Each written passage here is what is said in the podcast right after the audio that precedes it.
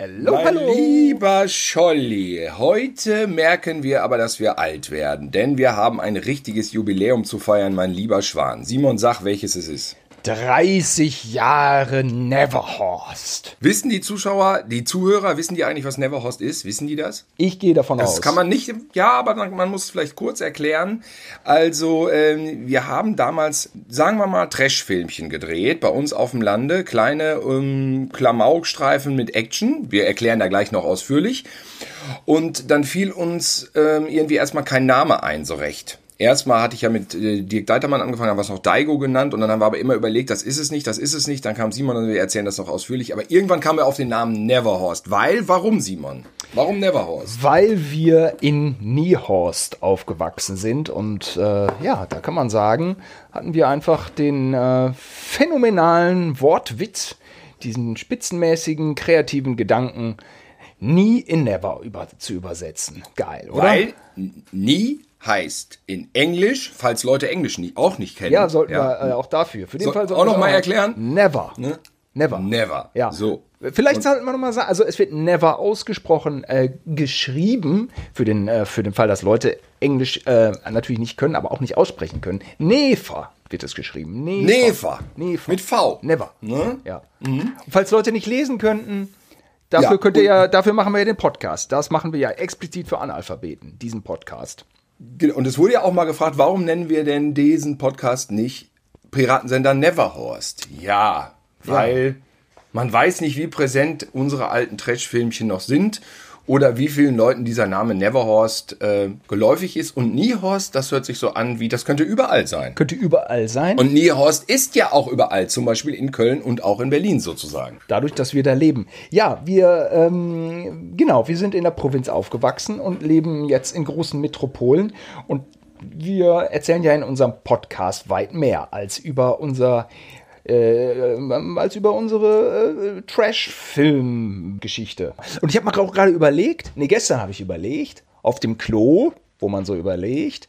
Und ähm, eigentlich wurden ja doch, doch schon auch Frühwerke der äh, unserer Niehorst-Filmchen auf einer digitalen Kamera gedreht. Aber den Ursprung vor 30 Jahren, den hatte Neverhorst ja wirklich noch vor der Digitalisierung. Natürlich, es war VHS. Analog. Und zwar hatten wir die ursprüngliche Geschichte ja erzählt, das war, glaube ich, dann auf deiner Konfirmation, war die 1990, ja, ne? ja, mit 14. Die war auch 1990, so. Und ähm, da hat ja unser Onkel, das hatten wir ja erzählt, ausführlich die Fressung, die, die Verspeisung eines Kanickel gedreht von unserer Katze Heinrich. Und ähm, ich war fasziniert, der hat ja eine Kamera. Ich kannte es vorher nur aus einer Schule, weil ich war ja bei einer Schülerzeitung gewesen, an der Elli Knapp Schule. Und die hatten an der Schule eine Kamera, in der man große VHS-Kassetten reinschieben konnte. Also die, die man in den Videorekorder reintut. Die konnte man in die Kamera reintun, aus der Kamera, ra- also mal drehen und das Gedrehte dann im Videorekorder angucken. Das fand ich schon faszinierend. Das war so 85, 86. Das hat mich geflasht. Aber diese Kameras waren unendlich teuer. Äh, Die gab es praktisch nur an Schulen. Und eine Zeit lang war das für mich nur vom Hören sagen, dass man laufende Bilder aufnehmen kann, war also eigentlich Utopie damals noch. Zumindest für uns auf dem Lande. Ne? es war Utopie. Bis dann unser Onkel Wilfried halt hier diese erste Splatter-Szene, die erste Neverhorst Splatters ist, man könnte man als erste offizielle Gore-Szene von Neverhorst bezeichnen. ja, das Auf der man. Konfirmation. Ja, das könnte man. Ja. Ja, Onkel Wilfried, ähm, als es so Richtung Ruhestand ging, er war so Mitte 50, dann hatte der sich ab und zu so Spielzeuge gekauft. Und äh, sein Bruder äh, Manfred, der war immer fotobegeistert. Ja, und äh, Wilfried kam dann quasi mit diesem Bewegtbild-Ding um die Ecke. Richtig. Und wir waren auch, wo du sagst, Manfred, wir waren ja schon seit frühester Kindheit sozusagen infiziert durch Film, Kino, Fernsehen, weil der Onkel Manny war ja Filmvorführer im Stadttheater in Gütersloh. Es ist ein Kino. Es ist kein Theater, es ist ein Kino. Es war ein 100 Jahre altes Kino, sehr schön. Ähnlich tatsächlich wie die Schauburg von Buja Omega in Gelsenkirchen. Ähnlicher Saal. Und deswegen sind Simon und ich auch schon seit frühester Kindheit sozusagen in die Welt des Kinos eingeführt worden, indem wir äh, da, ich, ich war das erste Mal mit vier, 1975 und habe äh, unser Willi ist der Beste geguckt. Und Na, Da war ich noch nicht infizieren. Aber was, was waren unsere Einflüsse? Wir hatten einfach zu viel Fernsehen geguckt oder alles das, was wir kriegen konnten. Und das war natürlich ein Colt für alle Fälle, was Tanz betrifft. Das war vor allem Comedy. Natürlich Dieter Hallervorden, Nonstop Nonsense. Ja. Louis de Funès und äh, Peter Sellers, oder? alles, was so derzeit im äh, Fernsehen lief. Und es war unfassbar Magic. Und wir hatten ja auch, das haben wir ja auch in einer Episode schon mal erzählt, das äh, greife ich aber hier noch mal kurz auf. Wir haben ja schon immer als Kinder Filmdrehen gespielt. Also wir hatten ja ständig Ja. Filme auf unserem Hof und äh, irgendwelche Actionfiguren uns ausgedacht mit Handlungen und Kostümen und Comedyfiguren und Horrorfiguren und hast du nicht gesehen als äh, ja 8, 9, 10, 11, 12-Jährige. Das war natürlich der Next Step, ganz klar. Und ähm, war jetzt auch nicht wirklich ein Geniestreich, dann drauf zu kommen, ähm, dass man natürlich jetzt mal wirklich was filmen möchte. Natürlich auch der Videoskandal der 80er, Horrorvideo. Ne, unsere Jugend wird verdorben durch Horrorvideos. Und was Ja. gab's noch? Gewaltfilme. Gewaltfilme und Horrorvideos haben in den 80ern die Jugend verdorben. Es waren Schlachtzeilen in allen großen Blätter, wie sehr die Blättern, wie sehr die Jugend verdorben wird. Und wir waren diese Jugend, die verdorben wurde. Wir waren das diese muss man ganz klar sagen. Jugend, weil wir natürlich auch so Genrefilme abgefeiert haben. Also der fantastische Film im ZDF oder der Mann mit Röntgenaugen oder Edgar Wallace.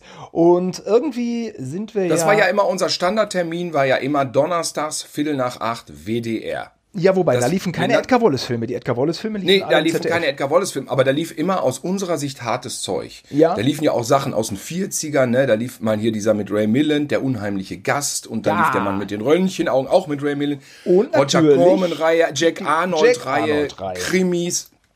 Und ich weiß noch, hatten wir, ich weiß nicht, ob wir es schon erzählt haben, aber mit einem Mann mit den Röntgenaugen hat unsere Mutter gesagt, jetzt ist Schluss. Es gibt nicht mehr WDR donnerstags Viertel nach acht. Das muss man sich mal vorstellen, ne? Gibt's nicht mehr.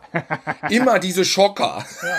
Und wir so, nein, bitte, WDR donnerstags Viertel nach acht, bitte, bitte. Nein, Ja. jetzt reicht's. Er, er hatte sich zum Ende des Films die Augen rausgerissen. Oh ja, das war für Mutter zu Das war zu viel. Das, dass ich, ja, jetzt ist aber genug. Ja, sie ist auch einmal ausgerastet bei Abwärts, diesem Fahrstuhldrama mit Götz George. Ja? Ja, wurde kurz ausgemacht, dann aber, glaube ich, wieder an, weil er war doch so spannend. Aber das ist auch ein guter Rei ein Reißer, ist das. Ein Reißer. ich weiß noch, dass ich. Räuberpistole hieß es auch immer. Manche Filme Räuberpistole. das ist eine Räuberpistole. Ich kann mich noch erinnern auf, das war glaube ich ZDF samstags. Da hatten wir durchgesetzt, statt äh, auf Los geht's los mit äh, Fuchsberger, Flucht ins 23. Jahrhundert zu gucken. Jo. Und dann geht es direkt los, dass einer verfolgt wird und wird so atom atomisiert mit diesen Pistolen Ja. und löst sich dann so in seine Einzelteile auf. Und er war, das wollen wir hier nicht sehen. Also, da schalten wir um. Das hört sich jetzt so an, unsere Mutter war eigentlich total tolerant, tolerant und Kultur interessiert und das ist sie nach wie vor. Aber sie war streng mit Splatter, ne? Ja, da war sie streng.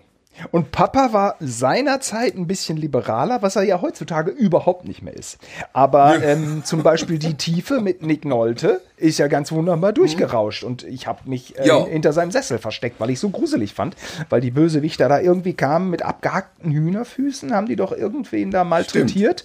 Ich glaube, es war eine spärlich angezogene Frau, wahrscheinlich war es Ja- Jacqueline Bisset höchstpersönlich, die da mit Die, die hatte immer diese weißen äh, Sachen an in dem Film. Weiße Sachen hatte die viele an. Jacqueline Bisset ist ja eine Klasse für sich, gar keine Frage. Enge weiße Sachen. Eine brünette Frau in engen weißen Sachen hat sich eingebrannt durch, durch den Film, ne? Die ja. Tiefe. Ja, also, äh, da gerate ich direkt ins äh, Schwärmen, wenn ich, also, top, ja. Und ja, äh, jetzt sind wir ein bisschen vom Thema abge... Ja, es war Ja, einfach... das macht überhaupt, das macht überhaupt Magic. nichts, weil Es diese war Sachen einfach- haben wir ja sonst, die sparen wir ja immer aus. Es, war hat- einfach Magic, Ja. hartes Zeug. Achso, ich will auch noch mal eins, eins sagen, Tilo. Wir sind immer in dem Bewusstsein aufgewachsen, dass wir ein Stück weit nerdy sind und dieses Genre-Ding und das ist ja gar nicht in Deutschland so. Und ich will es mal aus heutiger Sicht beschreiben. Also Genrefilme, die sind doch das Normalste der Welt. Also natürlich interessieren sich Jungs und auch Mädchen im Übrigen ähm, für, für irgendwelche Fabelwesen, Horrorfiguren, Monster, äh, Action, James Bond. Also ich meine, jeder für sich. Natürlich gibt es auch Kinder, die sagen, ich gucke lieber die Verfilmung des Komponisten äh, innerhalb des ZDF-Fernsehspiels. So, ist ja klar. Nein, Kinder Aber- wollen immer Randale sehen. Randale. Ich kann jetzt auch Ja. nicht wirklich für Mädchen sprechen, ehrlicherweise, weil ich mit Mädchen nicht aufgewachsen bin. Aber wir Jungs hatten Bock auf, auf, auf Lou Ferrigno als Hulk, auf den 6 Millionen Dollar Mann. Das ist eigentlich alles Comic, Genre, nerdy. Aber das ist Bullshit. Das ist einfach, da haben, hat man einfach Bock drauf. Ja, und natürlich auch die wahren Action-Classics dann aus den 20er, 30ern. Laurel und Hardy und Harold Lloyd, immer wenn er irgendwelche Hochhäuser hochkletterte, kann man sich nicht vorstellen, dass sonntags nachmittags am ZDF Harold Lloyd lief und es war ein Pflichttermin, weil man wusste, er macht krasses Zeug. Und es waren Filme von 1921, 22, 25. Heute sagen einem viele so, ich kenne alles nicht mehr, was in den 80ern passiert ist. Es war vor meiner Zeit. Ich sag mal, Harold Lloyd war auch vor unserer Zeit, aber es war ein Pflichttermin. ja, weil es lief und man wusste, es geht was ab. Und äh, man nahm ja alles, was man kriegte. Und Laurel und Hardy ging dann ja schon richtig ab und das war Comedy. Und dann gab's auch noch, dann später natürlich Belmondo auch. Belmondo. Ne? Aber das möchte ich, möchte ich auch noch mal ganz kurz hervorheben. Du warst nämlich ein riesen Harold Lloyd-Fan. Und ich habe das eigentlich alles, wie so vieles, ausschließlich über dich mitgekriegt. Und Ja gut, das mag ja sein. Du warst ja auch noch klein. Vier, ich war fünf, klein. sechs Jahre. Und du hattest dann immer so Harold Lloyd News, die wahrscheinlich 40 oder 60 Jahre alt waren.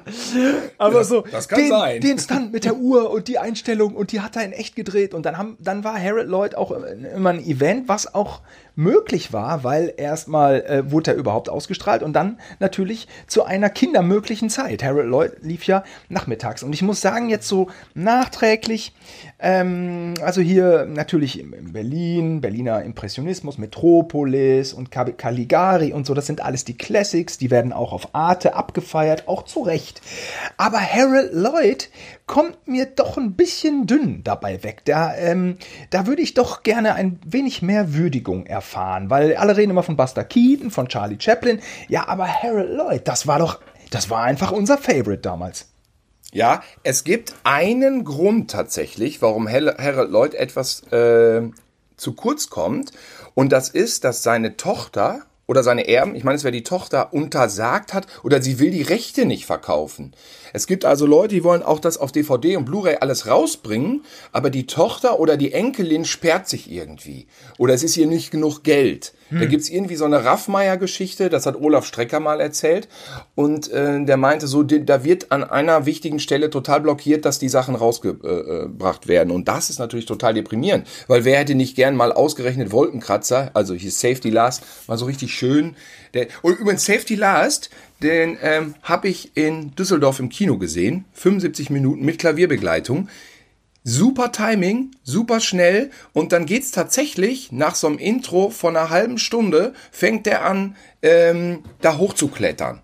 Und klettert echt dreiviertel Stunde lang dieses Hochhaus hoch. Und dann wird das langsam gesteigert, dann kommt dieser Vogel und pickt ihn an. Und du hast immer diesen Blick in die Tiefe.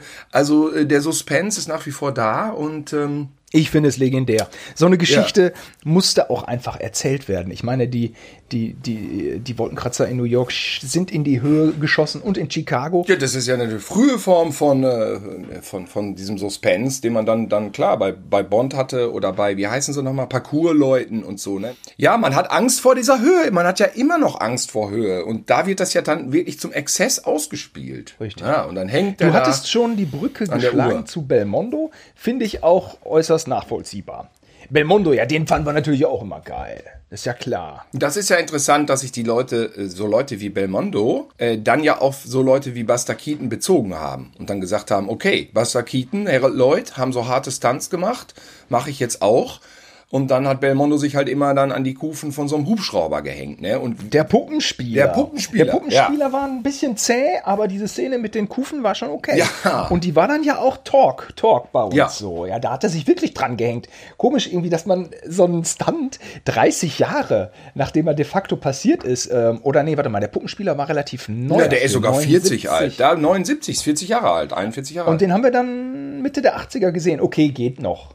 Geht noch. Aber da hat man noch. Aus heutiger Sicht war die Dinge? Distanz gar nicht so weit, ne? Der war sieben, Nee, sechs, sieben, acht Jahre alt. Und da haben wir den gesehen halt, ne? Also war eigentlich noch aus heutiger Sicht ein Film, der sechs, sieben Jahre alt ist, kommt einem ja praktisch, ist ja praktisch ein aktueller Film, genau genommen, ne?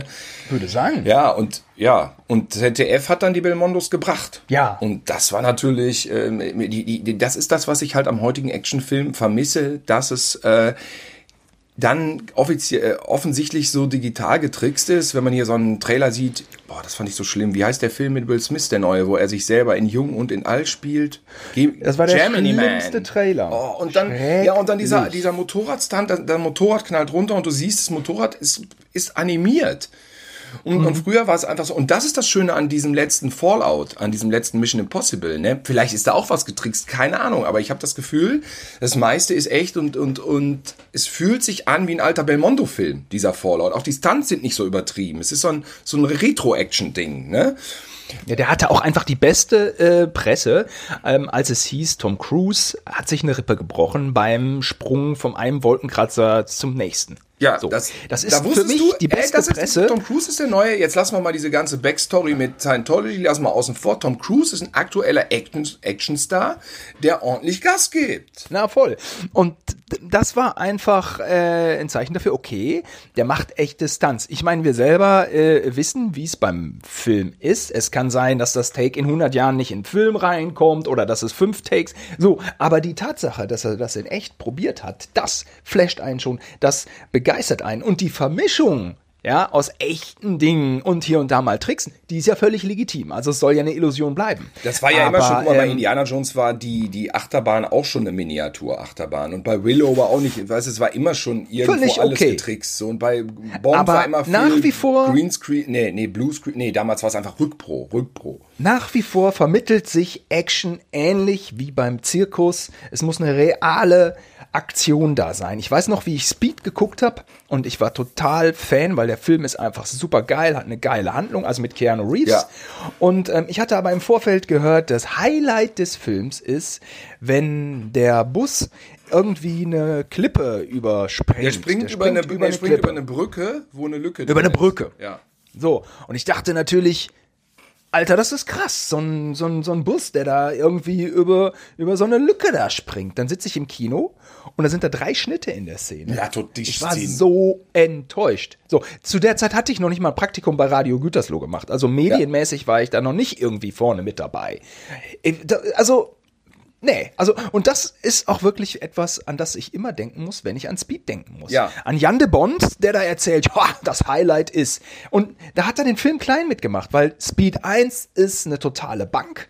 Ja, supergeiler Film, trotz dieser einen äh, Scheißszene. Ja. Ähm, aber damit hat er doch eine ganze Menge kaputt gemacht. Also hat sich überhaupt keine Action vermittelt. Überhaupt Nee, die Szene ist, ist total legitim. Mies. Da haben wir im Kino schon gestöhnt. Äh, ja. Wir auch. Zum Storytelling mag es legitim sein. Action Fehlanzeige. Ja, ja, stimmt, absolut. Und, und ich weiß noch, wo ich die erste Negativentdeckung hatte, Erweckung hatte, das war Drei Engel für Charlie, dieser mit ähm, Lucy Lou und Cameron Diaz. Ich glaube, das kann man sich bestimmt angucken so, und der ist ja auch lange her. Ja, und dann war das alles ja. aus dem Computer, die Trucks und alles war übertrieben. Das ist jetzt irgendwie keine Action, die ich sehen will. Und da finde ich tatsächlich. Marvel-Action konsequenter, weil das spielt in einem Fantasieuniversum, da sind äh, Superhelden, die fliegen und Superkräfte haben. Und das geht nicht ohne Computereffekte. Und das macht Sinn. Und dann können die auch auf die Kacke hauen. Aber Action, die früher echt war, sowas wie Fast and Furious, alles nachbauen im Computer, das reizt mich dann halt einfach nicht. Richtig, die letzten Fast and the Furious äh, Teile, die waren dann auch völlig überdreht. Das ist ja Star Wars mit Autos. Fehlt. Ja, Ne? Wer will sich denn sowas dann angucken? Okay, es gucken sehr viele Leute. Ähm, das ist in Ordnung, da habe ich gar nichts gegen. Der Erfolg sei ihnen gegönnt, aber ja, natürlich ähm, geht da die ganze Tuning-Szene, die ganze Tuning-Szene aus NRW geht einmal im Jahr ins Kino. Fast and the Furious. Und das ist ja auch okay, dass die ihren Film haben. Aber äh, da muss ich auch sagen, die ersten Teile haben mich auch ein Stück weit mehr mitgerissen, auch wenn es ziemlich äh, prolliges Zeug manchmal war. Der erste Teil und so, das, das war okay, fand ich. Tokyo Drift weiß ich nicht, aber irgendwo auch noch ein dritter oder ein fünfter.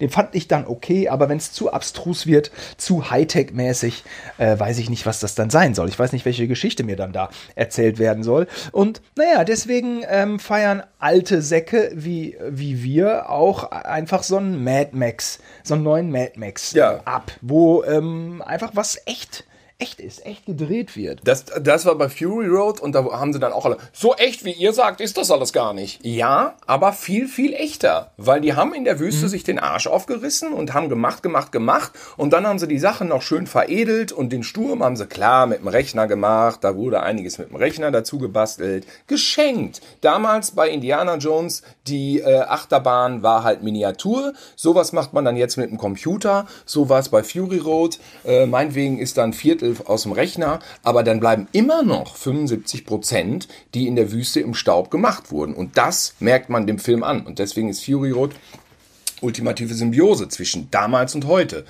Und ähm, ja, und, und so vermittelt sich mittlerweile auch bei mir ein Gefühl bei älteren Filmen, äh, ein Gefühl des Events. Ja. also äh, nicht missverstehen, aber da ist was passiert. So, nämlich jetzt auch letztens äh, brennt Paris eingeschaltet. Das ist so ein äh, Filmtitel, den habe ich auch oft oft dann irgendwo so gelesen, wusste nicht, was das ist, dann läuft er in der Glotze. Unfassbar viele Stars, ne? Unfassbar un viele ja. Stars viele Stars. Gerd Fröbe natürlich ist äh, der böse Deutsche, das macht er auch gut, das darf man auch mal sein. Ähm, aber dann gucke ich erstmal so, ah, man ist richtig so in Paris gedreht, erstmal das alte Paris und Darsteller oder äh, in anderen Filmen auch große Aufkommen von Statisten, Kostüme, das weiß ich jetzt viel mehr zu würdigen. Ja, ich habe Filme doch da anders äh, reduziert damals. Über, ich, ich, überlege auch immer noch die Blu-ray mitzunehmen von dem von Richard Attenborough, wie hieß der nochmal, der Kriegsfilm? Äh die Brücke von Arnheim. Wo man dachte, Boah. der hat den Zweiten Weltkrieg nochmal finanziert. so viele Panzer ja. rauschen da durchs Bild. Also ich glaube, den muss ich mir nochmal reinziehen, weil ich das selbst als Kind, wo ja normal alles echt war, noch, was vor der Kamera passierte, schon total fasziniert war, was da aufgefahren wurde. Ne? Und, ich, und wenn man den heute, ich finde es heute die Sachen noch krasser, weil heute ist immer alles mit dem Rechner und dann das heute zu betrachten, da denkt man so, seid ihr eigentlich total bescheuert? Das dachte ich zuletzt noch bei Cleopatra mit, äh, mit äh, äh, Elizabeth Taylor, wo sie dann da reinkommt nach, nach Rom und dann zehn Minuten lang nur, wie sie nach Rom reinkommt auf dieser Sphinx, hast ja bestimmt schon mal den Film gesehen oder die Fotos, und dann zehn ja. Minuten lang ein Riesenvarieté von Hunderttausenden von Statisten, die aufführen und da denkst du, sag mal, seid ihr bescheuert? Aber das ist dieser Größenwahnsinn, der geil ist. Das ist das, was noch echt war. Ja, wie sind wir da jetzt hingekommen? Ist denn wir, Cleopatra ähm, mit Neverhorst irgendwie, ist diese Szene aber, mit Brennpunkt Neverhorst zu vergleichen, ja? Aber die Brücke von Arnheim, die Brücke von Arnheim hat einen Link nach Niehorst und zwar unser Nachbar Heinz hat hat er gekämpft. Ach ja, der, der von Arnheim. Stimmt, der war in der, der Brücke. hat da gestanden. Und der hat da gestanden. Äh, auf der guten Seite war der, oder? Der war auf der guten Seite. ja, ähm. Ich der war doch Überläufer äh, zu den Amis, oder nicht? Na sagen wir so, war er jetzt auf der, achso, du meinst, auf der, ob er auf der, auf, war er auf der Shell-Sieg, ja. meinst du? Ob er auf der Shell-Sieg oder auf der richtigen, rechte Seite, linke Seite? Da weiß ich nicht. Ich, ich, ich hoffe mal linke Seite. Und ähm, das finde ich auch, äh, hat mich auch damals geflasht. Wann hat er die Brücke verteidigt? Also er nicht, also er nicht im Alleingang. Auf, bei uns war nur einer da. Meinst du schon, Connery hat diese ganzen Panzer aufgerockt, nur um Heinz da zu besiegen? ja, würde sagen. Warum kam der nicht in den Credits? Ja. Hat, warum hat denn keiner Heinz gespielt? Ja. Und äh, ich denke mal, die Verteidigung war 44 oder was war der, der D-Day? 43, 4, ah, komme ich durcheinander. Und der Film war dann 79. Dann haben wir den äh, in den 80ern irgendwann gesehen. Und ja, Heinz ist, glaube ich, letztes Jahr erst gestorben. Also manchmal. Ja, ja, stimmt. Sind letztes Leben Jahr ist irgendwie 96 oder 97 geworden und bis zum ja. Ende relativ fit gewesen eigentlich. War auch immer noch auf den Geburtstagen von unseren Eltern. Ja. Ja, ja. Und glaube, Papa und Mama haben dann gesagt, hier, äh, während wir die Brücke von Armeheim geguckt haben, ähm, hier da der Heinz, der ist da auch gewesen. Ja, ja, ja. Irgendwie so. Ja. Ja, äh, wie kommen wir jetzt nach New Ost? Ähm, ja, es geht auf jeden Fall darum, das ist natürlich die ausführliche Geschichte der Einflüsse. Es hat uns so begeistert alles. So begeistert. Ja. Und das konnten wir nie irgendwie so richtig, also ausleben. Ja, im Spiel konnten wir es ausleben. Ja. Haben wir auch gemacht. In diesem ohne Kameras. dann Filme ohne Kameras, war da, genau. Dann war da diese Kamera plötzlich da. Die Technik kam. Ja, faszinierend. Die. Und äh, äh, Onkel Wilfried hatte das ja vorgeführt, dass man das einfach filmen kann, laufende Bilder. Und dann hatte ich einfach, du warst 14 und dann hatte ich und Diete, Dirk Deitermann, Ähm, wir hatten die Zeit ähm, oder die Idee, jetzt holen wir uns mal diese Kamera. Habe ich Onkel Wilfried angerufen und die Kamera geliehen. Unfassbar. So ein Koffer mit diesem Ding da drin und dann diese kleinen VHS-C-Kassetten, die man da reinstecken musste. Und dann äh, haben natürlich überlegt, was machen wir jetzt damit? Also von irgendwie Weißabgleich und Schärfe und so hatten wir keine Ahnung. Das stand alles auf Automatik. Und dann haben Dieter und ich, und deswegen 30 Jahre, weil dieser Tag war, das habe ich nämlich jetzt extra nachgeguckt, 9. Juni 1990. Dann haben wir einen Tag so Experimente gemacht, Dieter und ich. So Explosionen, Böller an so einen roten Hund. So ein Stoffhund. Nicht, nicht ein echter roter Hund. Also es Das war, war der rote Tollwutköder. der rote Tollwutköter hatten wir den genannt. Also ein schangeliger Hund von der Kirmes. Und den haben wir dann mit Böllern malträtiert und haben das gefilmt. Oder wir haben den, glaube ich, auch Ja, in den Kopf ersten, geschossen.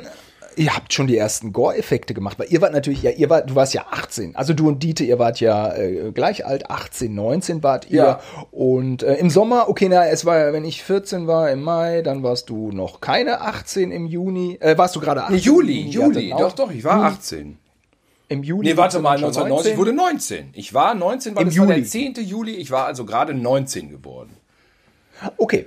Und ähm, ihr wart ja, du warst ja auch begeistert von den harten Dingern. Du hast sie ja eben schon angesprochen. Also Freitag der 13. und die Classics halt. Ja, Lucio Ja, Fulci natürlich. Und Dawn of the Dead, das waren die Sachen, die wir dann gesehen hatten. Und natürlich auch, äh, klar, Predator, Phantomkommando und diese ganzen harten Action-Sachen, das, das spielte da alle mit rein.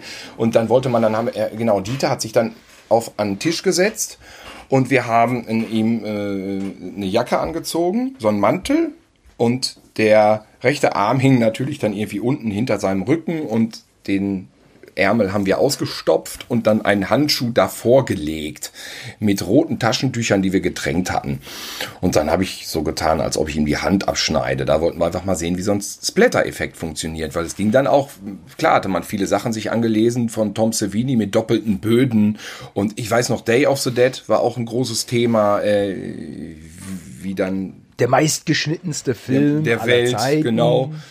Der war ja auch gar nicht dann verfügbar. Ne? Nee, der Also, lief im der Kino, wirklich- der lief im Kino mit fünf. wirklich ein bisschen der, schwierig. Der, genau, der lief, der lief, äh, der, also erst war ja Dawn of the Dead Zombie und ähm, das war eigentlich schon die Fortsetzung von Nacht der lebenden Toten. Und dann kam ja der dritte, Day of the Dead, und den haben sie dann aber Zombie 2 genannt, weil der zweite bei uns Zombie hieß. Und Zombie 2, das letzte Kapitel, lief mit 95 Schnitten im Kino. Aber der war trotzdem ab 18. Ich bin da, der lief auch gar nicht bei uns in Gütersloh. Bin ich gar nicht reingegangen. Weiß ich nur auch, habe ich nur gelesen, alles gekürzt. Das war halt die Der- Zeit der großen Kürzungen und der Hexenjagd auf Horror- und Splatterfilme. Das war ja ganz schrecklich. Wo, wohingegen Dawn of the Dead ja noch groß im Kino lief mit einem äh, Publikum von 1,7 Millionen, 3 Millionen. so ja, der viele drei waren- Millionen Tom- fast. Drei Millionen. Thomas goldene, goldene Leinwand gehabt. Ja, ja. Thomas Gottschalk ist auch reingerannt, ist auch Fan, das hat man auch hinterher äh, mitbekommen. Das war schon auch ein Stück weit Mainstream. Ähm, Das war doch so aber, lustig, ja. wo dann irgendwie so Leute verkleidet in der Saalwette bei Wetten das reinkamen, weißt du das noch? Die sahen so, so Mhm. die kamen so reingewankt, ich weiß nicht mehr, was das war. Und Thomas Gottschalk sagte Samstagabend auf dem ZDF in den 80ern, das sieht ja aus wie in einem Film von George Romero. Und wir saßen vom Fernseher, so ja!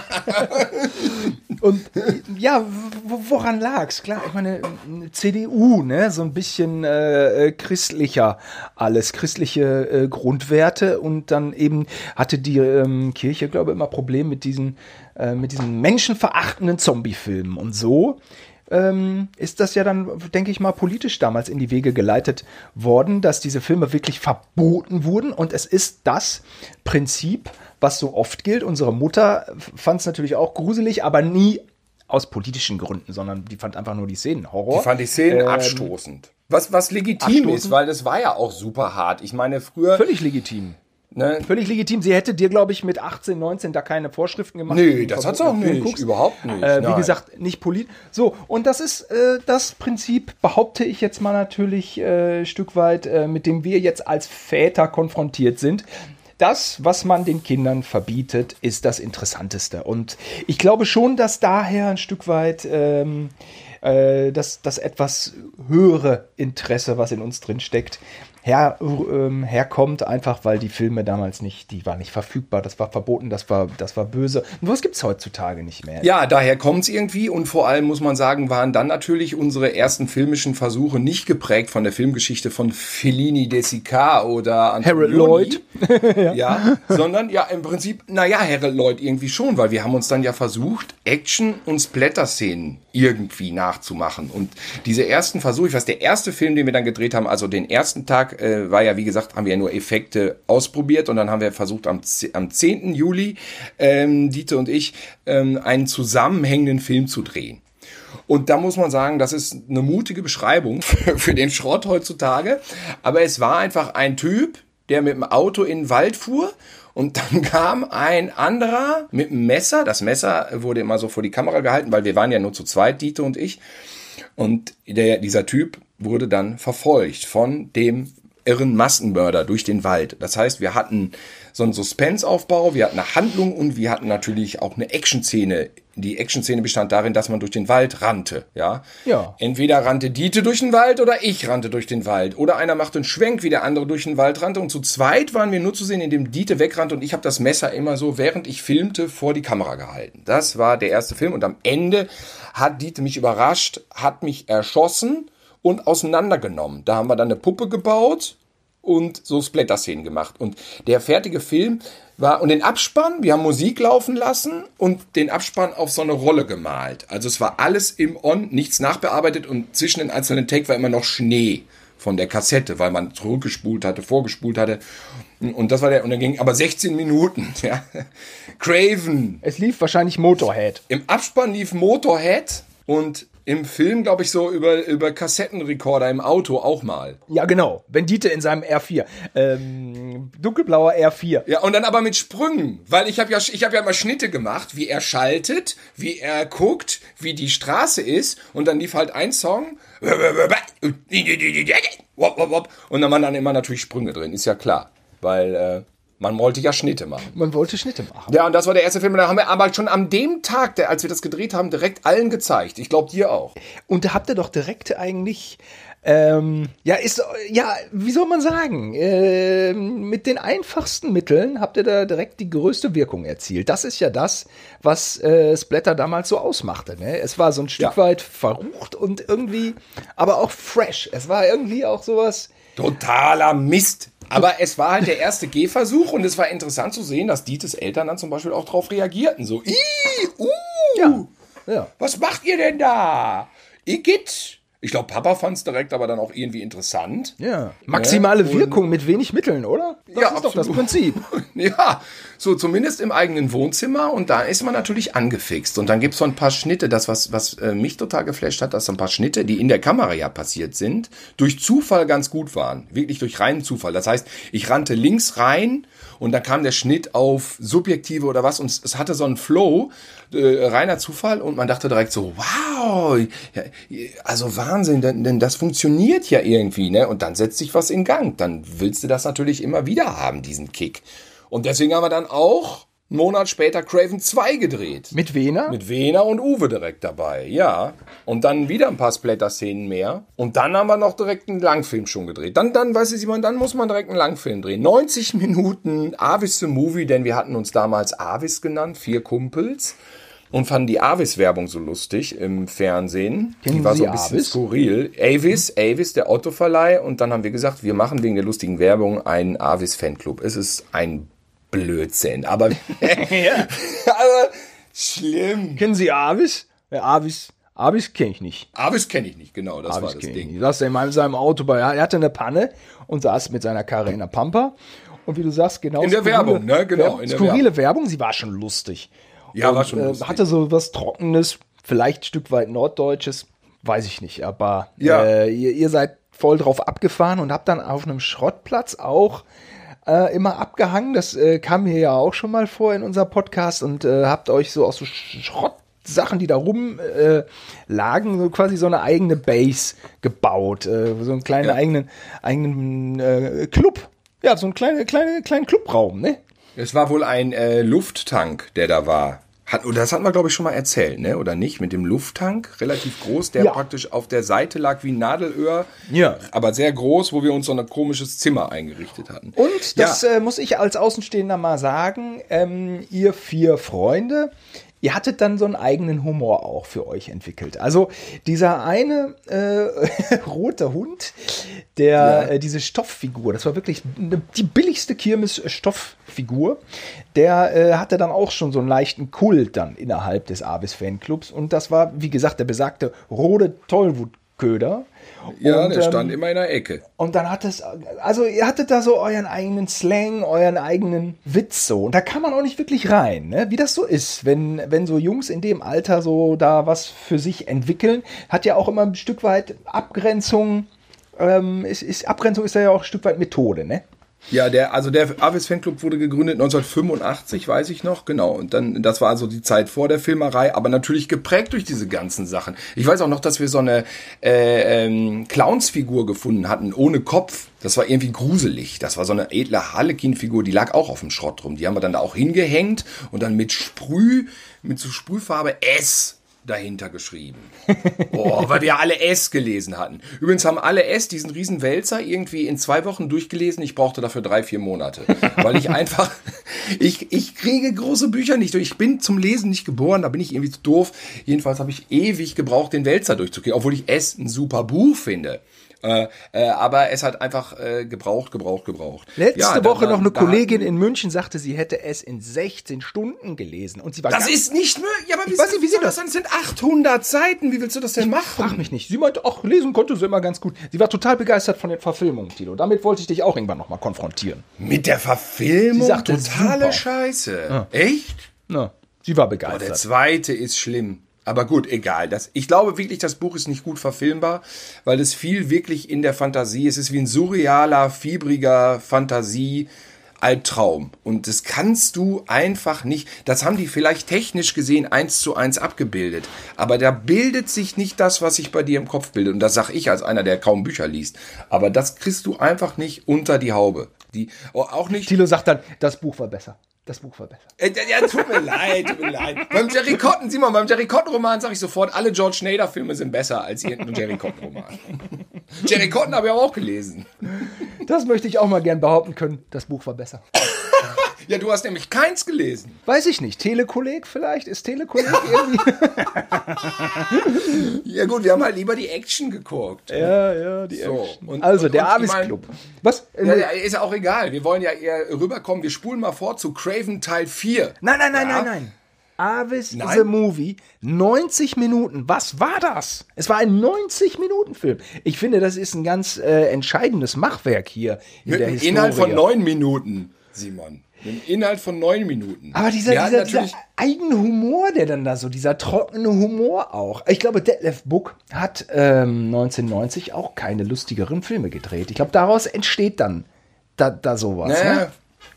Es war natürlich geprägt von dem ganzen Humorkram und von Monty Python, aber ich weiß nicht, ob man dem, ich habe den Film auch wirklich bestimmt 20 Jahre nicht gesehen. Ich weiß nicht, ob man das aushalten kann, nur ansatzweise. aber es käme mal wieder, äh, es wäre mal zumindest intern interessant, das nochmal zu gucken. Aber es war immerhin 1990, dann direkt der erste Aber viele Leute, die 90 jetzt, Minuten ähm, Filme. Du kannst aber auch eine Kamera einfach auf ein Stativ stellen und den Himmel filmen und Ja. sagen, ich habe meinen ersten 90 Minuten Film gedreht. Ne, ist auch. Da sagst du so, habe ich gemacht. Ja, gefällt nicht jedem. 90 Minuten Himmel, aber es fliegt Okay. doch mal ein Vogel durch. Aber ich kann mir vorstellen, dass ähm, viele Hörer, die schon mal in Neverhorse-Film reingeguckt haben, vor Augen haben, wie ich da äh, alle Zuschauer mit meinem Overacting vergraule. So, und Für einen Moment, das war ja aber eine Zeit lang auch Aushang, Aushängeschild. das war auch Aushängeschild, aber in Avis, the Movie, war überhaupt kein Overacting. Da war so reduziertes, so ein hm, so trockener Humor und äh, ihr so mit eurem Ding. Ähm, gut, man blieb vielleicht als Zuschauer auch ein Stück weit außen vor. Ja, Bestimmt, ja. und es hatte Längen, aber es war nicht auf Action ausgerichtet, es war nicht Nein. auf Splatter ausgerichtet, es hatte kein Overacting, es hatte auch nicht dieses Genre-Ding, sondern es war ihr, es war ihr so äh, in der Provinz, in, ja, ostwestfälischen Provinz, auf irgendwie so einer skurrilen Mission, ne? Das muss man auch, also fällt aus der Reihe. Und es war die erste öffentliche Vorführung. Wir gemacht haben. Und dafür seid Die ihr ganz war, bestimmt äh, abgefeiert worden, weil das ist genau. schon auch geil, wenn Leute einen Film drehen. Wir haben, glaube ich, einmal die Premiere verzögert, weil die war geplant, glaube ich, für Januar 91. Und dann war der Golfkrieg. Und da haben alle alles abgesagt. Da wurde auch Karneval abgesagt. Da haben wir gesagt, okay, wir sagen auch die Premiere ab. Meine ich, so wäre es gewesen. Und dann haben wir die nochmal nachgeholt, einen Monat, zwei Monate später. Das war im Jugendzentrum Gütersloh. Und Jugendzentrum Gütersloh war auch eine gute äh, Adresse für Filme, die man die im Kino nicht mehr so liefen. Ne? Das war ja auch so ein Einfluss. Man hat ja im Programmkino damals diese ganzen Klassiker nachgeholt. Apokalypse Now, Spiel mir das Lied vom Tod, die, wo wir mal dachten, das sind uralte Filme. Wenn man jetzt, jetzt so sieht, wo ich Spiel mir das Lied vom Tod geguckt habe und der war 16 Jahre alt, dann denkt man so, na ja, geht so, ne? Oder Apokalypse Now, sechs, sieben Jahre alt. Damals dachte man, uralte Sachen, ich gucke die jetzt alle. Und im Jugendzentrum gab es auch ein Kino und da lief alles auf 16 Millimeter. Das war auch toll. 16 Millimeter Verleih gab es damals noch. Und dann hatte Roger, ein Freund von mir, hatte äh, Kontakt und hatte dann die Kinogruppe übernommen im Jugendzentrum und lieh dann so Filme, die wir sehen wollten, auf 16 Millimeter. Äh, Aliens die Rückkehr, ich weiß noch, The Good, The Bad, The Ugly äh, lief auf 4 zu 3, Simon. Ein Cinemascope-Film von Sergio Leone auf 4 zu 3 in Mono. Dafür aber umgeschnitten. Weißt du, solche Sachen. Und Roger hatte das, glaube ich, dann organisiert, dass wir da die Premiere machen. Und es gab keine Beamer. Es war die Zeit, bevor es Beamer gab. Wir haben zwei Fernseher vorne auf eine Bühne gestellt, wo dann von einem Videorekorder zweimal der Film praktisch auf diesen Fernsehern lief und davor ein Saal dann mit, ja, ich weiß nicht, ein paar Leute waren da, aber ich glaube 30, 40 Leute waren da. Also ich finde es technisch nicht schlecht. Zwei Fernseher, die Ja. das gleichzeitig abspielen und dann ja wahrscheinlich Ja. mit hattet ihr einen Videorekorder mit zwei Skatbuchsen oder was? Ja, genau, genau, genau. Und Das war damals vielleicht noch Antennenkabel. Ich weiß nicht, ob es schon Skat war. Ach so. Das war die erste, eigentlich erste Avis The Movie Filmpremiere. Ja, ja, ja, ja. Und ich glaube, äh, Daniel Gierhake ist vorher abgehauen. Der hat es nicht bis zum Ende ausgehalten. Der hat sich verpisst. er meinte, ja, Respekt, Respekt. Ja, ist ganz gut, aber ich muss weg. Ciao. Hatte so eine Freundin noch dabei, war er weg. Und dann alle so, ja, war geil, war geil. Aber ja, ja, war, war jetzt, will man sagen, es war jetzt nicht so ein Blockbuster wie Avengers, ne? Also war kein Endgame, ne? Ja, war kein An ja. genau, nee. Ach, sag bloß, ja. Naja, gut. Naja, gut. Aber dann okay. haben wir halt einfach weitergemacht mit Craven. Das war kürzer, präsenter und äh, prägnanter und man konnte eine Splatter-Szene machen. Das hat Spaß gemacht. ja, Und dann, äh, Craven äh, 3, waren wir schon bei Craven 3? Ja, Craven 3, Craven 3. Solider Weißt du, Action, Ja, schnelles Ding, guter ja, ja, Aufguss. der war gut. Ja, Wena hatte auch ein paar gute Wehner. Momente mit Beilen. Es gibt diese Craven-Filme, ich habe den, es gab fünf insgesamt, ich habe sie mal zusammengeschnitten zu einem Film, der 70 Minuten geht. Da sind aber auch alle Splatter-Szenen und alle Höhepunkte drin, reicht. Und äh, wer das noch findet im Internet, kann ja mal gucken. Ähm, Wie ist das äh, aber ni- künstlerisch? nicht zu viel erwarten. Wie ist das künstlerisch zu rechtfertigen? Also da gibt es äh, fünf, sechs Einzelfilme und äh, du schnappst dir das Rohmaterial, als wenn du es irgendeinem mittellosen Regisseur klaust und schnapp, machst einen Film raus. Das ist ja, das ist ja wie wenn äh, Rainer Brandt, äh, der große Blonde mit dem schwarzen Schuh, umschneidet für den deutschen Markt. Wie ist das künstlerisch zu rechtfertigen? Tja, ich, das ist das, da dachte ich mir, ich habe das bei George Lucas abgeguckt. Der hat ja auch solche Sachen gemacht. okay, ja. Also was George Lucas mit Krieg der Sterne machen kann, das kann ich auch mit Craven machen. Ja, und äh, da hast du noch mal eine DVD dann rausgebracht, noch Jahre später, ne? Ja, mit Extras, das ist ein ganz charmantes Ding so. Ja, aber man muss halt auch wirklich den Sinn haben für Amateurfilme aus der Frühzeit der 90er. Denn es gab ja die Splatting Image und in der Splatting Image gab's das ist ein Fanzine aus Berlin, was unser einer sich gezogen hat. Es gab kein Internet. Also wenn man sich für Filme interessiert hat, und es ging ja irgendwann in die Richtung Underground Splatter und Italien, Frankreich und so weiter. Und wenn man sich für diese Sachen äh, dann interessiert hat, dann blieb nur die Splatting Image. Man musste die Splatting Image kaufen. Da standen ellenlange Artikeln von Autoren, die für uns Stars waren. Christian Kessler, den ich hinterher natürlich kennengelernt habe und mittlerweile sehr gut kenne. Und man las immer nur diese Namen von diesen Autoren und dachte, Wahnsinn, das sind so Menschen, die alles wissen. Christian Kessler schreibt einen Artikel über acht Seiten über italienische äh, Polizeifilme, Maurizio Merli, alles, was ich gar nicht kannte und es stand alles in diesem Heft drin. Wahnsinn. Und es gab die Rubrik Jungmutationen. Und der Begriff hat sich ja bis heute gehalten. Jungmutationen waren eingesendete Filme von Leuten, die auch selber Filme machten, so wie wir. Wir waren ja nicht die Einzigen, im Gegenteil. Da waren andere, die waren uns auch voraus. Und ich habe nie einen Craven dahin geschickt, weil ich wusste, die anderen sind einfach viel, viel besser. Und sie waren es auch. Schnaas und Ittenbach, äh, Ittenbach, der richtig drehte auf 16 Millimeter mit unfassbar vielen Komparsen da in Bayern und der war doch auch bei Stern TV, weißt du noch? War denn denn zu so, dem Zeitpunkt boah. noch eine Jungmutation sozusagen? Ja, das stand immer unter Jungmutation. Also, da waren die Bonner Splatting Image gnadenlos und sie waren auch gnadenlos, diese Filme zu verreißen. Sie ja, haben schon damals geschrieben, ja, der Ittenbach macht einen riesen Aufwand mit 16 Millimeter, aber leider ist der Film totale Scheiße. Und da dachte ich immer, ihr Arschlöcher, das kann doch nicht sein. Dann habe ich das irgendwann mal gesehen und dann dachte ich, ja, da gibt's ein Manko zwischen der Perfektion von Splatter und Inszenierung und dem Rest drumherum. Das hatte dann immer so ein bisschen was von Porno. Weißt du? Gewaltporno. Die Szenen ne? eigentlich vorspielen, ja, du kannst die Szenen, da machte das Sinn. Was die, was die FSK immer äh, angeprangert hat oder die BPS, äh, Bundesjugend äh, für Prüf, Prüfstelle für Jugendgefährdungsschriften, das ist ein Gewaltporno, was bei Fulci eigentlich Quatsch ist. Das macht dann da irgendwie Sinn, weil du, du, du kannst eigentlich die Handlung vorspulen und nur das Gesplatter sehen. Ja, Fulci ist auch schon grenzwertig, muss man auch sagen. Ne? Also, ja, guck dir das mal heute an. Wunderschöne Filme. Ja. Kannst alle ab 16 machen. Naja, vielleicht nicht die Geisterstadt der Zombies. Das ist schon ein bisschen derber. Ja, Aber und, sind und, alles und, schöne Cinemascope-Filme mit schöner Musik von Fabio Frizzi und diese Cinema. Ach, das ist alles toll gemacht und surreal. Und ja, sag mal, New York Ripper ist ein bisschen. Ist, ist auch gut. Ja, es ist schon auch äh, häufig äh, ja, sehr effekthaschend, oder? Ja.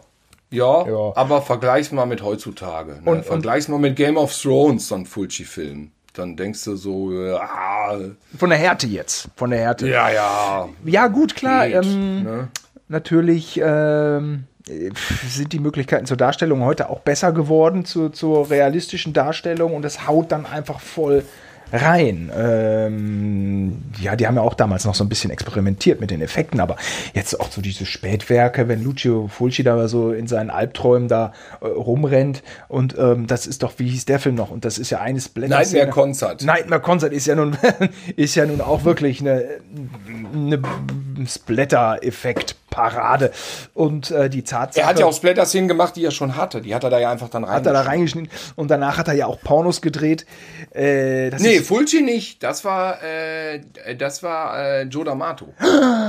Oh. Der hat nach seiner Splatter-Karriere noch äh, eine unendliche Pornokarriere hingelegt. Jetzt bin ich aber ins Fettnäpfchen getreten bei. Ja, Lucio Fulci hat keine Pornos gedreht. Ach, Joe D'Amato, stimmt. Der hat diese ganzen. Die, Geister, die Geisterficker hat er gedreht. Joe D'Amato. Die Geisterficker ist, ein, ist, ein, äh, ist auch einer davon. auf 35 mm. Rocco Sifredi auf 35 mm. Äh, gut, das nur nebenbei. Und Simon, unser schönster Joe D'Amato-Moment. Haben wir den schon mal erzählt eigentlich? Unseren schönsten nee. Joe D'Amato-Moment? Bin ich mir nicht sicher, dass wir den erzählt haben. Ich glaube Aber nicht. wir saßen bei mir im Kinderzimmer und schauten uns gemeinsam Joe D'Amatos Werk absurd an. Ne? Auch bekannt unter dem Titel Anthropophagus 2. AKA. Was wieder ein Rip-Off war von Man Eater, also Man Eater 2, das war aber ein Schwindel. Das war nur, weil George Eastman auch die Hauptrolle spielte, ne? Ja, jedenfalls, wir schauten den Film und wir stellten fest, dass der schon gut losging. Hatte schon eine gewisse Härte. Hatte der hatte schon eine gewisse Härte. Ja. Und dann passierte aber so eine Viertelstunde lang ja eher erstmal nix, so wie ich es in Erinnerung habe. Da kam unser Papa rein, ne? Jo. Und meinte so, was macht ihr denn da? Ne? Und ja, wir war, hatten kein gutes ja, Gefühl, aber äh, es war so. Wir gucken so einen Horrorfilm. Ja, auf so. Ne? Auf beiden Seiten äh, wollte man da jetzt mal so über seinen Schatten springen. Ne? Also erstens, genau. wir gucken hier nicht so richtig was Schlimmes und, und, und Papa war so, komm, jetzt interessiere ich mich mal dafür, was die hier machen. Das wird schon alles was die passen. Kinder gucken. Was ja. die Kinder gucken. Und dann hat er sich so locker mal mit, ein bisschen mit aufs Bett gesetzt und ja. hat gesagt, so gucke ich mal zehn Minuten mit. Ja, aber es drohte sich eigentlich schon gerade so ein Moment an, der äh, zumindest für die Person auf dem Bildschirm nicht, nicht gut ausgehen sollte. Nee, das wurde nämlich mit einer Stichsäge langsam, über zwei Minuten lang, unter schrecklichem Geschrei in zwei Hälften geschnitten. so habe ich es in Erinnerung. Ich habe den Film seitdem nicht nochmal gesehen. Oh, und es und war keine FSK da. Nein, das war eine ungeschnittene Kassette aus der Berufsschulklasse. Ja, sonst hat man die Filme ja immer geguckt und dann, oh, es ist doch die geschnittene Fassung, scheiße. Und dann hat er schwupp gemacht und dann war man in einem anderen Raum. Hier wurde nicht geschnitten. Es war wirklich die Uncut-Fassung. Und der Typ wurde richtig lang gemacht, beziehungsweise äh, zerlegt halbiert. wurde er, halbiert ja. wurde er. Fein säuberlich von George Eastman, der sich richtig Zeit genommen hat da äh, einen sauberen Schnitt zu setzen. Und ich sag mal so, das war der einzige Moment im Leben, wo man gebetet hat, dass die Szene gekürzt ist. Weil unser Vater sehr verstört auf dem Bildschirm guckte und machte Erfahrungen mit Gewaltvideos der 80er Jahre, was er vielleicht mal gelesen hatte im Stern. Ähm, ich, ich, interessierte ihn nicht dieses Thema, aber er hat es da leibhaftig mitgenommen. Aber es war kein großes Aufsehen. Er meinte dann hinterher nur, ja, ja, dann macht ihr mal. Ne? Ja, das dann ging er raus. war äh, tatsächlich auch eine Szene, die bei uns ein Stück weit an die Grenzen ging. Also das war doch auch für uns Somit schon. die härteste Szene, die wir bis dahin gesehen hatten. Und ja. ausgerechnet da sitzt Vater mit auf dem Sofa. Also mhm. mh, das Pech. ist optimal. Das war Pech. Naja, ihr wisst jetzt jedenfalls, warum wir irgendwie durch unsere Resozialisierung von Gewaltvideos nicht selber gewalttätig wurden. Das übrigens kann ich bis heute überhaupt nicht nachvollziehen, warum ich von so einem Horrorfilm gewalttätig, keine Ahnung, warum ich ein Zombie hinterm Glockenseil gewalttätig machen soll. Man guckt sich das an und ist geschockt und mag die Musik, mag die Effekte, guckt, wo ist der Schnitt, wo setzt der Bohrer an, ab wo ist es Make-up, haben sie eine Puppe eingesetzt und so Wahnsinn, das sieht echt aus, das ist geil gemacht. Das wir, war der Thrill. Natürlich es ging nicht um die Gewalt netto, es ging nicht nee. um die, das ist auch der Unterschied zu Game of Thrones oder anderen Sachen, wo es alles komplett echt aussieht. Das will ich gar nicht sehen. Ich will eigentlich Effekte sehen. Ja, Effekte, die gemacht werden. Ich will die, die Gewalt als solches, als Gewaltakt, finde ich eher belastend. Das will man ja gar nicht sehen. Man will ja, ja. übertriebenen, grellen Puppenscheiß sehen. Es, Puppenspiel. Ja, es ist auch alles nicht so leicht mit der Gewalt, denn äh, Gewalt äh, sollte einen ja verstören, zumindest wenn sie authentisch wirken soll, muss sie einen ja eigentlich verstören. Und das ist ja auch Sam Peckinpah so überhaupt nicht gelungen, ne? der es so dann stilisiert hat. Und äh, irgendwann haben so, so Deppen wie wir dann vor der Glotze gesessen und gesagt, geil, wie viel Blut da rausspritzt. Ne? Ja, geil, da ist wieder ein Sam Peckinpah-Film. Ich bin ja. gespannt, wie weit die Blutfontänen spritzen. Ja, genau. Und man wurde selten enttäuscht. Man wurde selten enttäuscht. Und das muss man vielleicht den Machern von, von Game of Thrones äh, zugute halten. Ne? Wenn da wieder einer äh, das Geschlechtsteil äh, ab, abgesäbelt bekommt, das, da zuckt man zusammen, da schaltet man schon mal aus. Ne? Ja, und, das ist dann ähm, vielleicht wirklich schlimm. Hast und, du recht, und zwar ja. immer wichtig, äh, in welchem Kontext Gewalt gesetzt wird. Also mh, mm, wir waren da ja doch immer so ein bisschen auf diesen Spuren von, von Peter Jackson, ne? der es so als Entertainment-Ding im Genrebereich nicht ganz ernst mit dem Augenzwinkern ähm, gemacht hat. Und was ja äh, völlig neu damals aufkam, war ja Tarantino. Ne? Der hat da irgendwie so eine zynische Gewalt, irgendwie, aber auch so ein bisschen Pop ähm, mit so einem Entertainment-Faktor. Prinzipiell war das auch schon wieder so eine Sprache, die der Gewalt, die wir so bei anderen Leuten eher abge, abgelehnt haben. Aber bei Tarantino hat es dann auch irgendwie für uns funktioniert. Ist ja auch vielleicht nicht alles von unserer Seite ganz stimmig. Ähm, immer wenn, wenn so Gewalt als Selbstzweck äh, als, als reine Gewaltverherrlichung irgendwie äh, gezeigt wurde, fanden wir es immer ein bisschen ungeil. Das hatte dann immer irgendwie schon so einen leichten, so ein leichtes ähm, Geschmäckle, ne? So. Aber ich hatte, ich hatte bei Tarantino auch immer das Gefühl von Anfang an, dass er einen bunten Mix macht von Einflüssen aus Italien, die er ja hatte, äh, bis hin zu Kunstfilmen. Und dann, da, auch da war es ein ganz eigentümlicher Mix, der so ja echt auch völlig unvergleichlich ist zu anderen. Unvergleichlich. Sachen. Ich fand auch da war die Gewalt immer ein Element, was natürlich verstörend ausgespielt wurde, aber ich finde, das hat für mich nie den Film dominiert. Vielleicht liegt es daran, dass wir von Dawn of the Dead kamen und Geisterstadt der Zombies, wo wir dachten wirklich, boah, da haben Italiener wirklich mal gezeigt, wo der Hammer hängt. Und bei Tarantino war so viel Kunst in Anführungsstrichen ja. drumrum, dass man, also die Kritiker haben sich immer auf diese Gewaltszenen gestürzt, fand ich völlig befremdlich. Es war für mich gar nicht so primär, auch bei, bei Reservoir Dogs, den habe ich noch auf VHS geguckt. Den Anfang, hast du ja wissen, noch vor Pulp Fiction aus der Videothek geholt. geholt. Ja, ja, den gab's ja. Und äh, Thorsten Sagemüller sagte, ich habe gehört, der ist gut und ich hatte den gekauft für drei Euro, wusste, drei Mark, wusste nicht, was es ist, haben wir geguckt, boah, geil. Ne? Und dann, dann Geil, sind wir danach in Pulp Fiction Gangstern, gegangen. ja. Ja. Und dann, ach, das ist der Typ jetzt, da kommt der Film, der Typ, der Reservoir Dogs gemacht hat. Ja, dann gucken wir den auch, den neuen. Ja, der war ja ganz geil mit Reservoir Dogs. Ja, ja, war ganz geil. War in der ersten Woche in Pulp Fiction drin. Kino war leer. Und dann äh, keiner sich für interessiert. Und dann so drei, zwei, drei, vier Monate später wurde er wieder ins Programm genommen und dann lief er durch eigentlich. Also Tarantino hat das irgendwie alles spitzenmäßig immer schon gemacht, aber ähm, ja, also wir waren diesen Gewaltdingen nicht ganz unkritisch gegenüber. Das möchte ich jetzt mal einmal gesagt haben. Ne? Ähm, Aber wir haben natürlich dann versucht, unsere eigene Mixtur zu machen und haben immer weiter gedreht, Kurzfilme. Simon, dein, aber deinen ersten Auftritt können wir nochmal erwähnen, denn das, deswegen wollte ich eben zu Craven 4 kommen. Das war Richtig. im Herbst 91. Und äh, da brauchten wir ein Opfer. Craven war ja so ein Serienmörder und im vierten Teil sind uns ähm, ist, ist diese Inszenierung zwischen drei oder vier Leuten irgendwie an ihre Grenzen geraten und da musste man expandieren, den Cast expandieren und da fiel uns ein, fiel mir ein, ich habe ja einen Bruder. den kann man doch noch mal verwursten. Den kann man doch abschlachten. Ist doch super. Also ähm, die Szene war dann ähm, so, dass ich äh, ein Versuchskaninchen innerhalb des Plots war. Ne?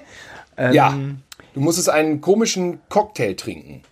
Von Dr. Brown gemixt eigentlich? Nee, Dr. Brown. Ja, doch, doch. Dr. Olaf Brown. Pollmeier. Ossi hat damals schon, okay. Und ähm, der hatte aber zufolge, dass der Bauch explodiert ist. Und das war eine Splatter-Szene, die wir uns ausgedacht haben, weil mir diese Ballons unter, diese überdimensional großen Ballons, weißt du, so Ballons, die man aufblies und dann waren die so groß wie so ein Ball, auf dem man rumhüpft. Und da dachte ich, geil, den kann man doch auch mit äh, Wasser füllen und dann platzt der irgendwann. Und da hatte ich vorher Rötel reingetan. Rötel war ja die Abdeckfarbe aus der Druckerei und es färbte das Wasser rot, tier, also rotbraun, sah nicht so geil aus.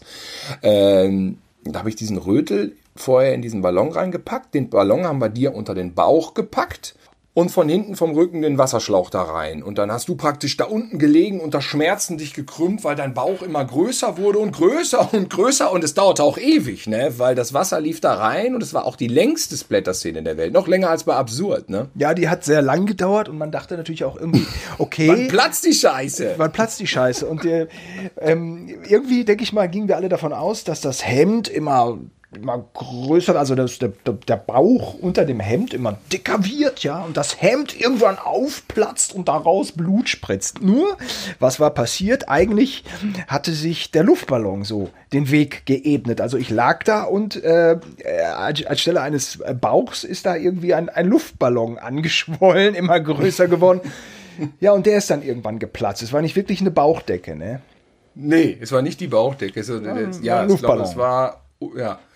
Aber der Blutspritzer war imposant. Der Blutspritzer war gut. Ja, da Den haben wir dann auch auf Zeitlupe gemacht, so mit Jog Shuttle. Irgendwie haben wir den auf Zeitlupe gekriegt. Nein, dein alter. Akai, dein alter Akai ähm, Videorekorder konnte Zeitlupe abspielen und dann haben wir glaube Ah, ich. Video auf Video Zeitlupe abgespielt. Also Video Ja. auf Video Copy und dann so ging das.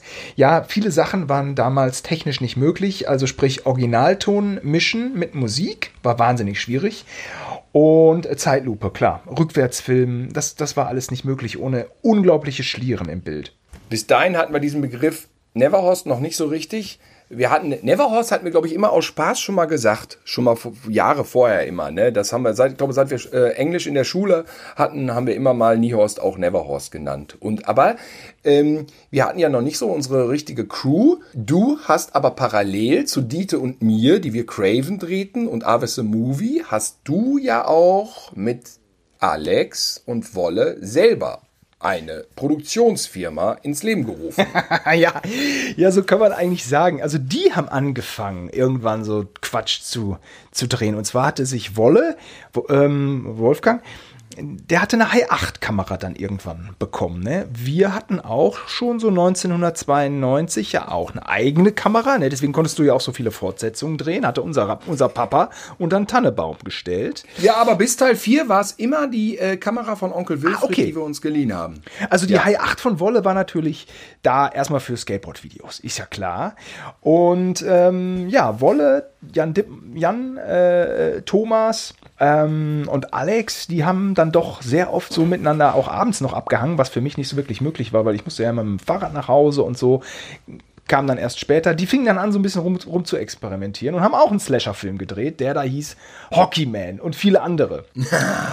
und äh, ja, Hockeyman, da das war Wolle mit so einem Motorradhelm, ne? Wolle mit und so einer Machete. Ja, haben wir alle gekillt und dann hatten wir immer äh, ich bin dann, glaube ich, ab Teil 2 oder 3 mit eingestiegen. Purvis Pains hieß der dritte Teil.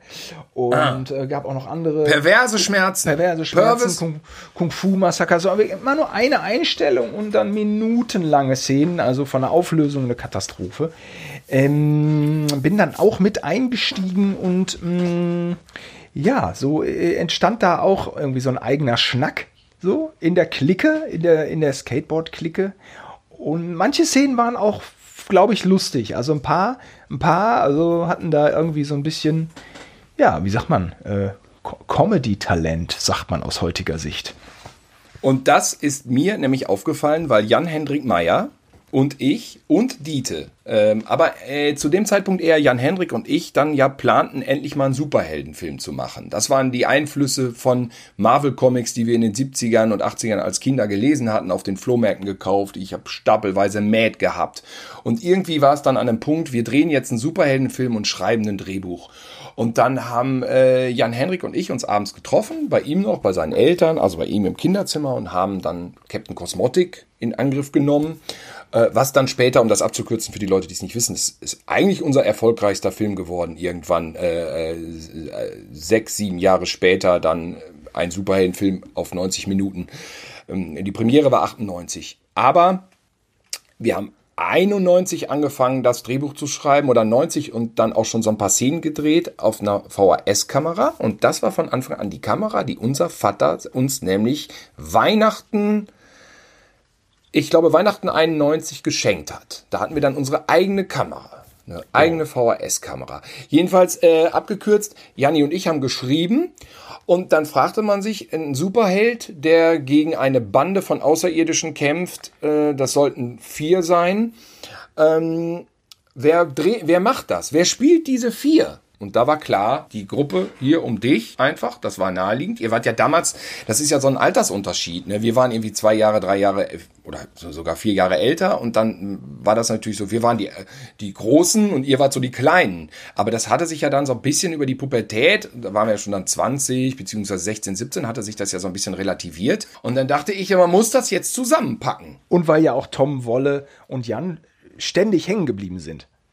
Ja, Jan Dittmann ist irgendwie schon ausgestiegen. Jan Dittmann hat irgendwie das gar nicht hingekriegt. Es sollten ja, oder es sollten fünf Bösewichter ich sein. Ich meine, in, ne? in, der Schule. Also, äh, also äh, Tom und Wolle sind ja zwei Jahre älter als ich. Ja. Die sind ein paar Mal hängen, die sind ein paar Mal hängen geblieben. Äh, so, ja, also, wie kam das denn? Wie kam, haben die nicht aufgepasst in der Schule? es vermischte sich so ein bisschen.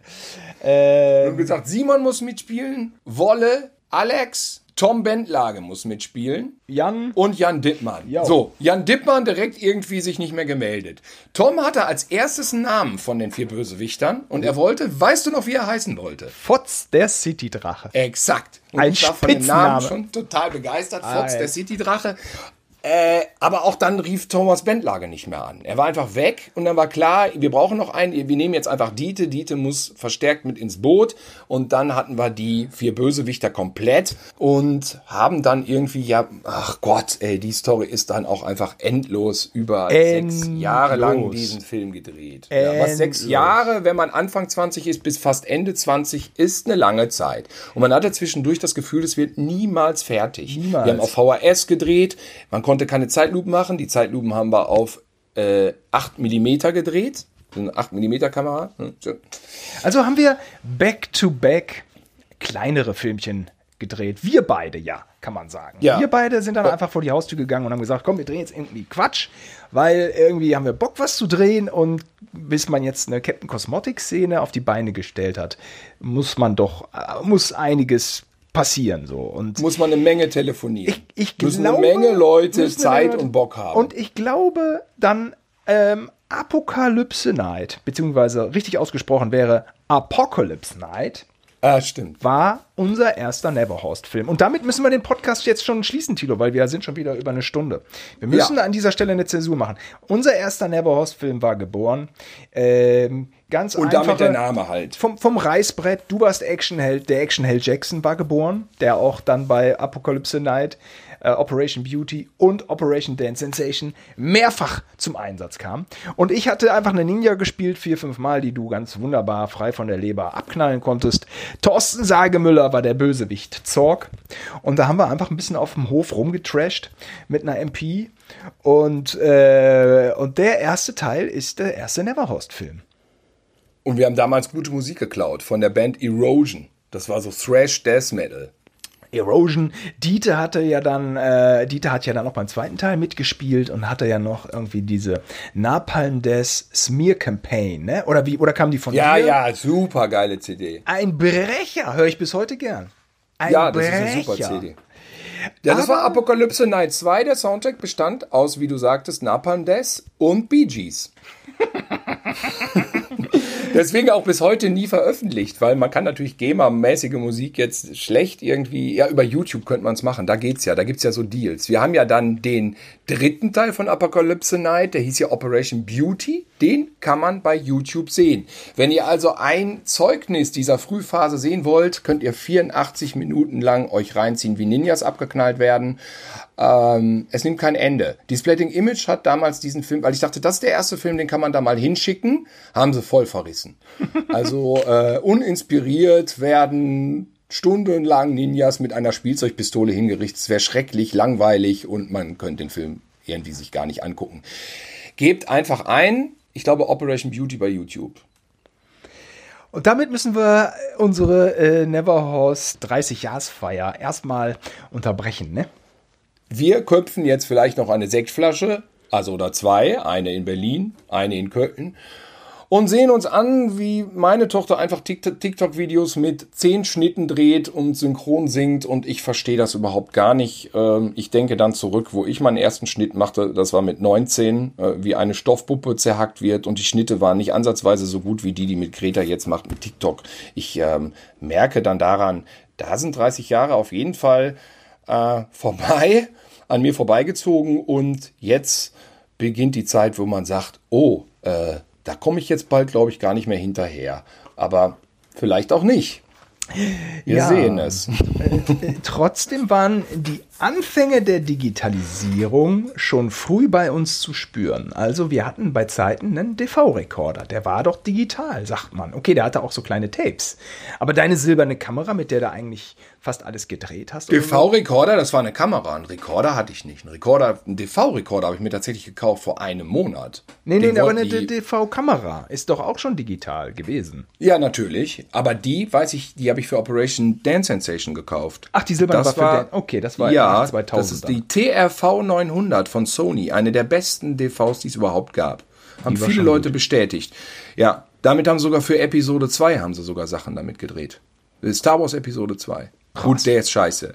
Das heißt nichts, aber es war so. Und äh, nee, warte mal, das stimmt das denn TRV 900? Nein, das ist falsch. Sie haben mit Final Cut geschnitten. Episode 2, so war's. Und mit der TRV 900 wurde zum Beispiel der Film Das Fest gedreht. Ah, siehste. Ja. sehr gut. Aber für Ja. immer äh, Filmgeschichte. Gekauft Okay. 2001. Jetzt ja, wir schließen damit. Wir Und schließen. das war ein, äh, eine kleine Reise in vor 30 Jahren ging es los mit den ersten Filmschritten, Schritten in Richtung Film. Und wir hoffen, es hat euch ein bisschen amüsiert. Und dann sehen wir uns, hören wir uns nächste Woche wieder. Bis bald. Tschüss. Tschüss!